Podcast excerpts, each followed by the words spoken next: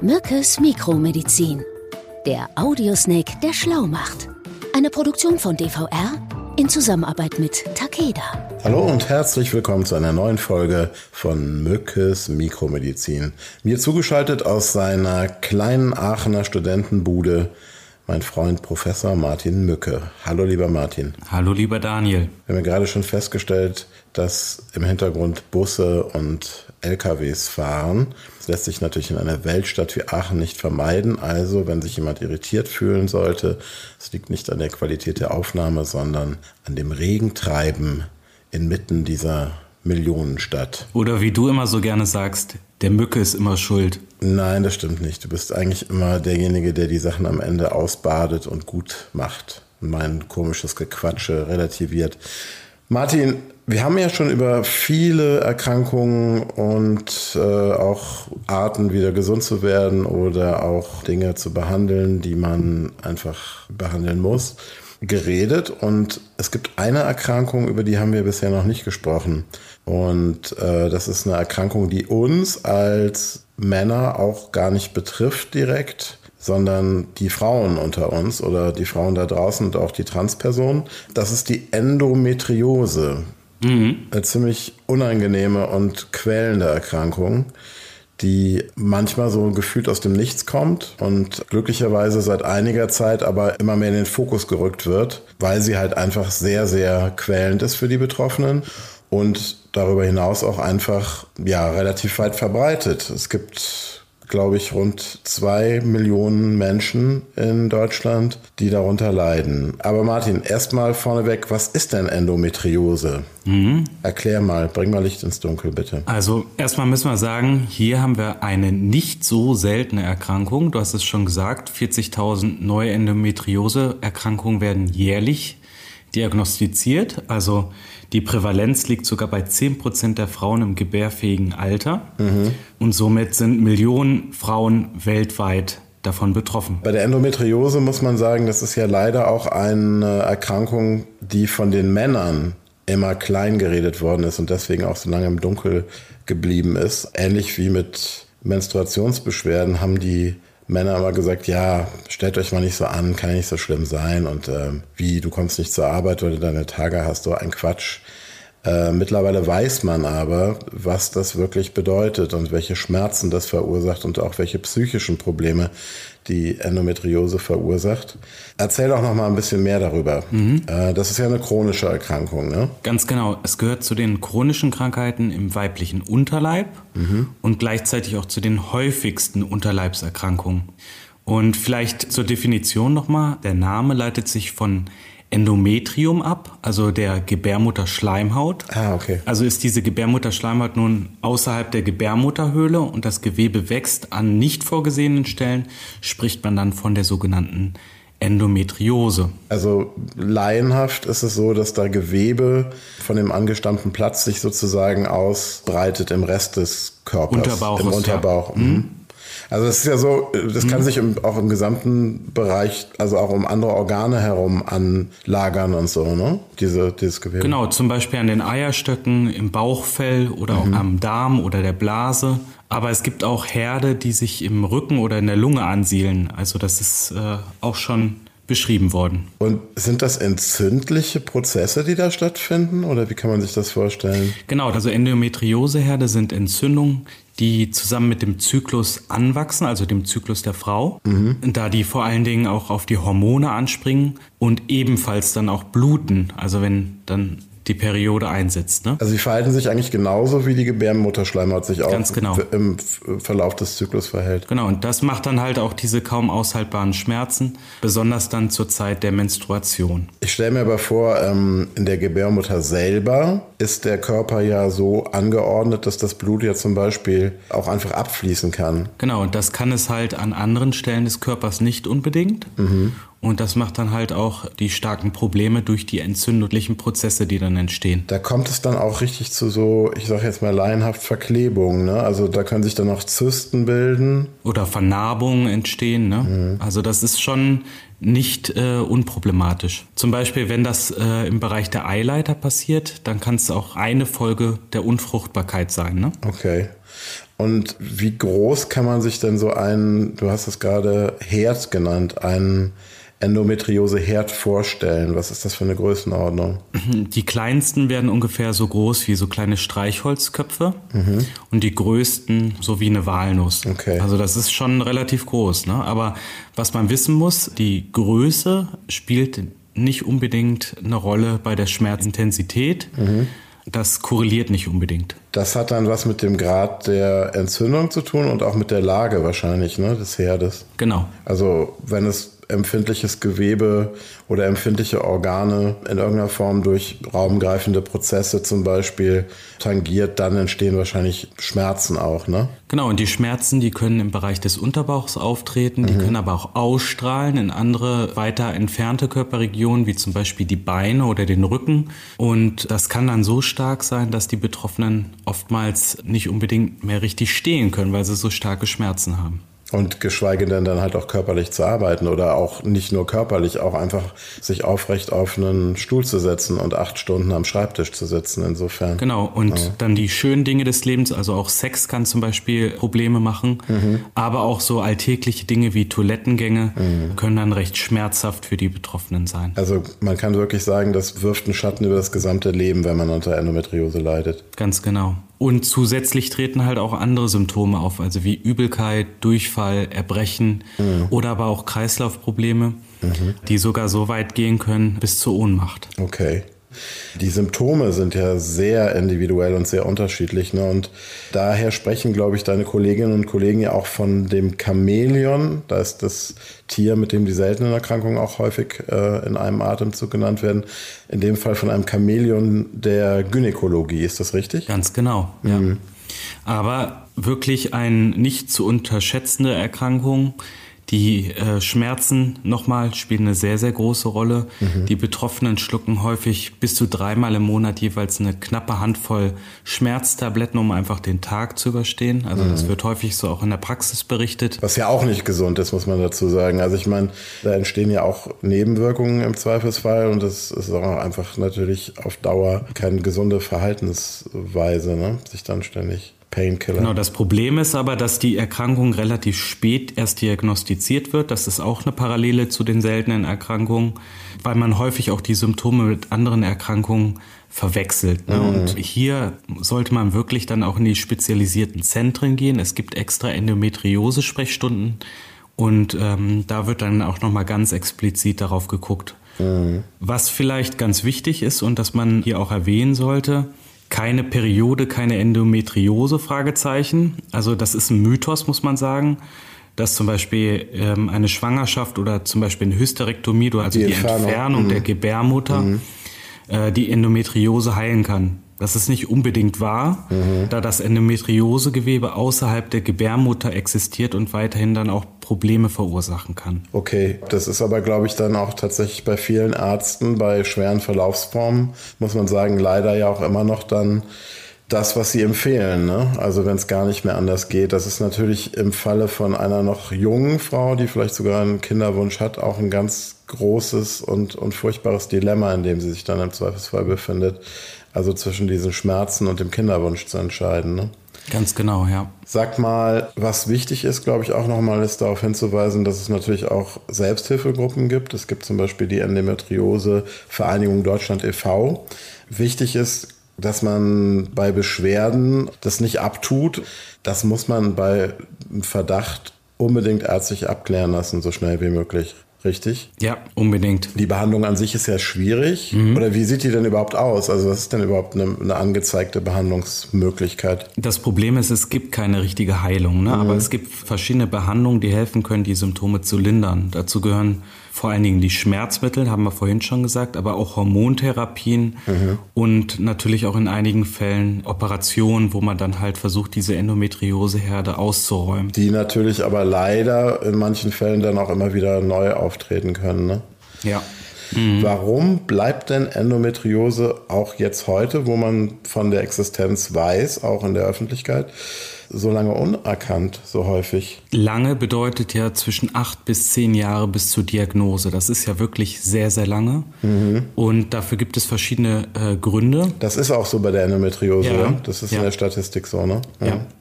Ein Grund ist zum einen die mangelnde Aufklärung plus halt auch das Tabuthema der Menstruation. Mhm. Die Betroffenen denken dann einfach, diese Schmerzen sind normal, mhm. also für so Menstruationsschmerzen. Es gibt auch nicht wenige Erfahrungen, wo berichtet wird, dass zum Beispiel Gynäkologen die Schmerzen nicht ernst oder richtig einschätzen. Mhm. Und das macht es natürlich dann einfach auch schwierig, wirklich den Weg zur Diagnose dann zu ebnen. Das ist natürlich auch wirklich hart ne, und wirklich schwierig, wenn man sich das mal vor Augen führt, dass es heute im Jahr 2023 immer noch natürlich auch Fachärztinnen und Fachärzte gibt, die das nicht in seiner ganzen Brisanz anerkennen, dieses Krankheitsbild. Mhm. Ein weiterer Punkt vielleicht, den man noch erwähnen sollte, Endometriose lässt sich ähm, auch nicht durch einen Ultraschall erkennen, also bildgebende Verfahren. Okay. Und das macht es weiter schwierig. Deswegen ist auch eine detaillierte Anamnese, also die Befragung der Patientin, ein wirklich wichtiger Grundstein für mhm. die Diagnose. Ne? Mhm. Und äh, bislang gibt es einen einzigen sicheren Weg und das ist die sogenannte Laparoskopie. Was ist das? Das ist eine Bauchspiegelung, also man guckt wirklich in den Körper rein und guckt, ob man diese kleinen winzigen Endometrioseherde sieht. Das ist also ein kleiner Eingriff dann auch richtig. Also eine so kleine OP, genau. Also minimalinvasiv wahrscheinlich mit einer Sonde oder so auch, oder? Genau. Und dann wird im Zuge dieser Laparoskopie dann das Gewebe entnommen und untersucht und bei einem klaren Befund können eventuell dann die Zysten oder die gesamten Endometrioseherde anschließend dann chirurgisch komplett entfernt werden oder mhm. möglichst komplett. Meistens übersieht man die kleinsten Herde. Mhm. Vielleicht ganz interessant in dem Sinne, wir haben jetzt gerade über Zysten gesprochen. Mhm. So ein kleines Gimmick, die sogenannten Schokoladenzysten. Weißt du, was das ist? Ich habe keine Ahnung. Nee. Die heißen so, weil bei manchen Frauen mit Endometriose können sich äh, sogenannte Schokoladenzysten bilden. Mhm. Die werden so genannt, weil sie mit dickflüssigem schokoladenfarbenem Blut gefüllt sind. Oh Deswegen okay. heißen sie Schokoladenzysten. Das heißt, das ist dann praktisch so schon geronnenes Blut oder wie kann man sich das vorstellen? Genau, so älteres dunkles Blut. Ja, aber da fängt es schon an, ne? Also das ist schon auch eine Vorstellung, bei der mir jetzt so ein bisschen schwummerig wird, was aber auch mal wieder zeigt, dass wir natürlich auch gerade wir beiden als alte weiße Männer voll auch in diesem Menstruationstabu natürlich irgendwie drin sind, ohne es zu wollen. Und wenn man sich überlegt, dass ja auch über Jahrzehnte hinweg in der Werbung für Binden und Tampons irgendwie immer eine klare blaue Flüssigkeit gezeigt wurde, das so ganz aseptisch und klinisch gezeigt wurde, ich glaube, da muss sich auch noch einiges dran ändern. Jetzt habe ich gelesen, die Berliner Charité, die ja jetzt nicht irgendeine Feldwald- und Wiesenklinik ist in Deutschland, die bemängelt ja die Einstufung der Krankheiten, mhm. also das dortige Endometriosezentrum. Ja. Weißt du dazu was über die Gründe? Also ich glaube, das Problem ist, dass anders als bei Krebs man bei Endometriose von gutartigen Zellen spricht. Ne? Also es wird eher als gutartig deklariert. Mhm. Und äh, die Zellen sind quasi nur an einem falschen Ort im Körper, aber per se nicht bösartig. Okay.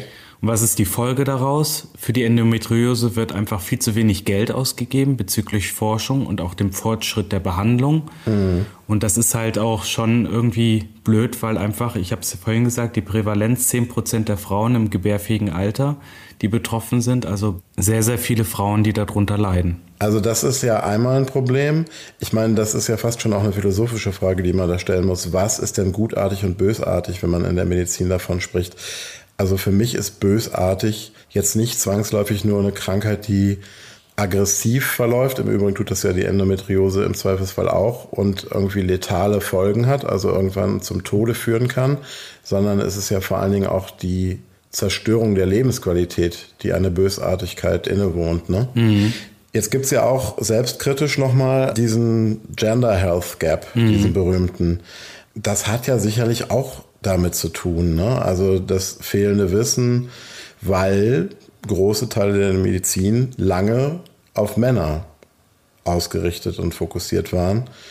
Das wahrscheinlich auch immer noch sind. Das ändert sich hoffentlich jetzt gerade so ein bisschen, aber Hast du da Erfahrungswerte? Spielt das eine Rolle? Sicherlich. Also das war wirklich so, dass die Medizin lange auf Männer ausgerichtet war. Und das spielt natürlich auch eine große Rolle, warum solche Erkrankungen ähm, einfach so im Hintertreffen waren bisher. Jetzt haben wir ja schon drüber gesprochen. Also Endometriose ist zwar behandelbar, aber leider ja nicht heilbar bisher. Mhm. Trotz allem haben wir auch gesagt, es ist sinnvoll, schnellstmöglich eine Diagnose zu erhalten, weil natürlich eine Therapie die Patientin davor bewahren kann, dass die Schmerzen chronisch werden ne? und die Herde, diese Endometrioseherde auch invasiv weiter wachsen und dann, wenn sie ungebremst bleiben, auch zu dieser schon erwähnten Unfruchtbarkeit führen können. Genau, das ist ganz interessant. Du sagst es hier auch nochmal. Also rund die Hälfte der Frauen fallen halt auf, also mit Endometriose, weil sie einen Kinderwunsch haben und in mhm. der Kinderwunschklinik vorstellig werden und dann äh, festgestellt wird, dass die Endometriose eine Ursache darstellt. Die Hälfte? Ja, mhm. Wahnsinn, okay. Dann sieht man wirklich mal, wie relevant das Thema ist, genau. Das Problem halt, wenn man weiß, man hat Endometriose, lässt das behandeln, lässt vielleicht auch die Herde operativ entfernen und dann kann man halt mit einer gezielten Hormontherapie auch die Rezidivrate, die relativ hoch ist, also das Neuauftreten dieser Erkrankung oder Wiederauftreten der Erkrankung, ein bisschen eindämmen. Aber die Rezidivrate an sich ist sehr hoch, muss man sagen. Ja, ne? ja, ja. Also das heißt, eine Operation schützt nicht zwangsläufig davor, dass das Ganze dann nochmal leider nochmal von vorne losgeht. Aber mittlerweile muss man sagen, Daniel, es gibt in Deutschland circa 100, schätze ich mal, spezialisierte Endometriose-Einrichtungen. Mhm. Und wenn man sich nicht sicher ist, ob man eventuell eine Endometriose haben könnte, sollte man die Gynäkologin oder den Gynäkologen ganz gezielt darauf ansprechen mhm. und vielleicht auch darum bitten, in so ein spezialisiertes Zentrum dann auch überwiesen zu werden. Kommen wir zur dritten und letzten Frage. Also wir haben gerade darüber gesprochen, wenn man jetzt die Diagnose dann hat, also bestenfalls nicht erst nach acht Jahren, ist es natürlich nochmal interessant, etwas spezifischer darauf einzugehen, was für Therapiemöglichkeiten es denn gibt. Welche Therapieansätze kennst du? Ein paar hast du auch schon angedeutet. Aber was mich vor allen Dingen auch interessiert, was passiert denn gerade auch in der Forschung im Hinblick mhm. auf Endometriose und die Behandlung? Also vielleicht nochmal zusammengefasst, wir haben die operativen Methoden, die können eine gute Wahl sein, mhm. um die Herde dann einmal auszuräumen. Wir haben aber auch über diese große Rezidivrate, also das Wiederauftreten, gesprochen. Mhm. Und das ist halt dann auch ein Weg mit den Operationen, den man nicht immer wieder gehen kann. Mhm. Wichtig ist auch eine wirklich gute Schmerzbehandlung, da halt auch über Jahre empfundene Schmerzen in Folge auch weitere Schmerzen nach sich ziehen können, also eine Chronifizierung der Schmerzen mhm. nach sich zieht. Mhm. Und bei der Endometriose ist es einfach so, der Körper ist in einer Art, ja, wie kann man es sagen, Daueranspannung oder einem Dauerstress. Mhm. Und dadurch entwickelt sich natürlich auch eine psychische Belastung. Und da kann auch eine Psychotherapie unterstützend wirken, um hier entsprechend vielleicht ein bisschen entspannter mit der Erkrankung umzugehen. Wie ist das mit alternativen Heilmethoden? Ich denke jetzt gerade irgendwie an, ich weiß nicht, Massagen oder was gibt es? Akupunktur? Akupunktur, ja. Akupunktur kann halt gut helfen, um auch Schmerzen zu reduzieren. Mhm. Ein weiteres Thema ist halt auch die hormonelle Therapie. Mhm. Das bedeutet, man arbeitet mit einer Pille oder einer Hormonspirale, die das Hormon Gestagen abgibt. Mhm. Also dem Körper wird eine Schwangerschaft sozusagen vorgetäuscht und die Produktion von Östrogen wird eingestellt. Im Prinzip das, was auch in der sogenannten Anti-Baby-Pille ist, auch ein absurder Name, äh, in der Anti-Baby-Pille ja vorhanden ist, das Gestagen, ne? Genau, und somit soll dann auch der Zyklus oder die damit einhergehende Zyste oder Endometrioseherde, die können damit dann quasi deaktiviert werden. Ne? Gut, jetzt zu dem Thema Hormongabe, das wäre nochmal ein komplett anderes Thema, weil man das natürlich auch nicht nur unkritisch sehen sollte, also gerade auch im Bereich der Verhütung. Genau, und da gibt's halt die entsprechenden Nebenwirkungen oder Begleiterscheinungen, also die Klassiker Kopfschmerzen, Abgeschlagenheit bis hin sogar zur Osteoporose, mhm. also zum Knochenschwund. Mhm. Und deswegen muss man da halt auch ganz individuell überlegen, macht man diese Hormontherapie und dann auch spezifisch entscheiden. Jetzt gibt es, glaube ich, auch ein wirklich neues Verfahren, mhm. was diesen mikroinvasiven operativen Eingriff, diese Bauchspiegelung, weil ich es auf schlau nicht sagen kann. Zur Diagnostik, ne? Ja. Ganz wichtig. Was ist das? Ja, also letztes Jahr 2022 wurde der erste Speicheltest zur Feststellung der Krankheit entwickelt. Das ist ja cool. Aber der steht auch ein bisschen in der Kritik, weil man meint, dass er nicht ganz so genau ähm, ist. Mhm. Wie so eine Bauchspiegelung, das ist ja auch klar, da kann man dann ganz explizit auch nachgucken, mhm. gibt es da entsprechende Endometrioseherde? Und man kann auch vor allen Dingen, wie du es ja erklärt hast, direkt auch histologische Proben entnehmen, ne? Genau. Man kann das dann richtig zuordnen, also auch in der Pathologie. Mhm. Aber hier nochmal zum Test zurück. Der Test ist halt sauteuer. Also Selbstkosten von circa 800 Euro. Und das ist ja schon ein Wort. Ja, gut. Auf der anderen Seite, wenn die Alternative ist, dass man sich irgendwie über Jahre quält und vielleicht auch Angst hat vor diesem operativen Eingriff. Es ist eine Alternative natürlich, ne? Muss man abwägen. Ja, aber wie gesagt, er ist nicht ganz so genau. Kann aber ja natürlich auch sein, das haben wir ja auch zum Beispiel in dieser vermaledeiten Corona-Pandemie gemerkt, dass sich das auch nochmal etwas weiterentwickeln lässt und dann auch nochmal verlässlicher und vielleicht auch preiswerter wird. Ne? Ganz genau. Aber jetzt für alle da draußen, es gibt vielleicht bald eine vernünftige Therapie und die ah, kommt, ein Silberstreifen am Horizont. Die kommt eventuell aus Japan. Also da entwickeln aktuell Forscher und Forscherinnen eine schonende Endometriose-Therapie. Mhm. Wie haben die das gemacht? Die haben an äh, Makaken geforscht. Mhm. Und da fand man raus, dass äh, vermutlich ein Zusammenhang zwischen einem bestimmten Molekül, dem sogenannten Signalmolekül Interleukin 8. Wer kennt es nicht, Martin, genau. das Signalmolekül Interleukin 8? Genau, und den typischen Entzündungen oder Zysten. Mhm. Ja, und das Team hat jetzt mittlerweile einen Antikörper entwickelt, die das äh, verursachende Molekül unterdrücken und die Endometriose-Symptome stark hemmen können. Mhm. Ja, und das, äh, wenn das sich so bestätigt, wie das Team das da cool. voraussagt, dann ist es eine neue Hoffnung auf Heilung durch sogenannte Antikörper. Das klingt sehr optimistisch stimmend. Und weil ich ein großer Fan von Disney-Filmen bin und von Happy Ends, finde ich, das ist der perfekte Zeitpunkt, um aus unserem sehr interessanten und sehr angeregten Gespräch auszusteigen und dir noch einen wunderschönen Abend, muss man ja jetzt gerade sagen, zu wünschen. Vielen Dank. Bleibt gesund, passt auf euch auf. Bis bald. Bis bald. Tschüss, lieber Martin. Tschüss, lieber Daniel. Sie hörten Mückes Mikromedizin, eine Produktion von DVR in Zusammenarbeit mit Takeda.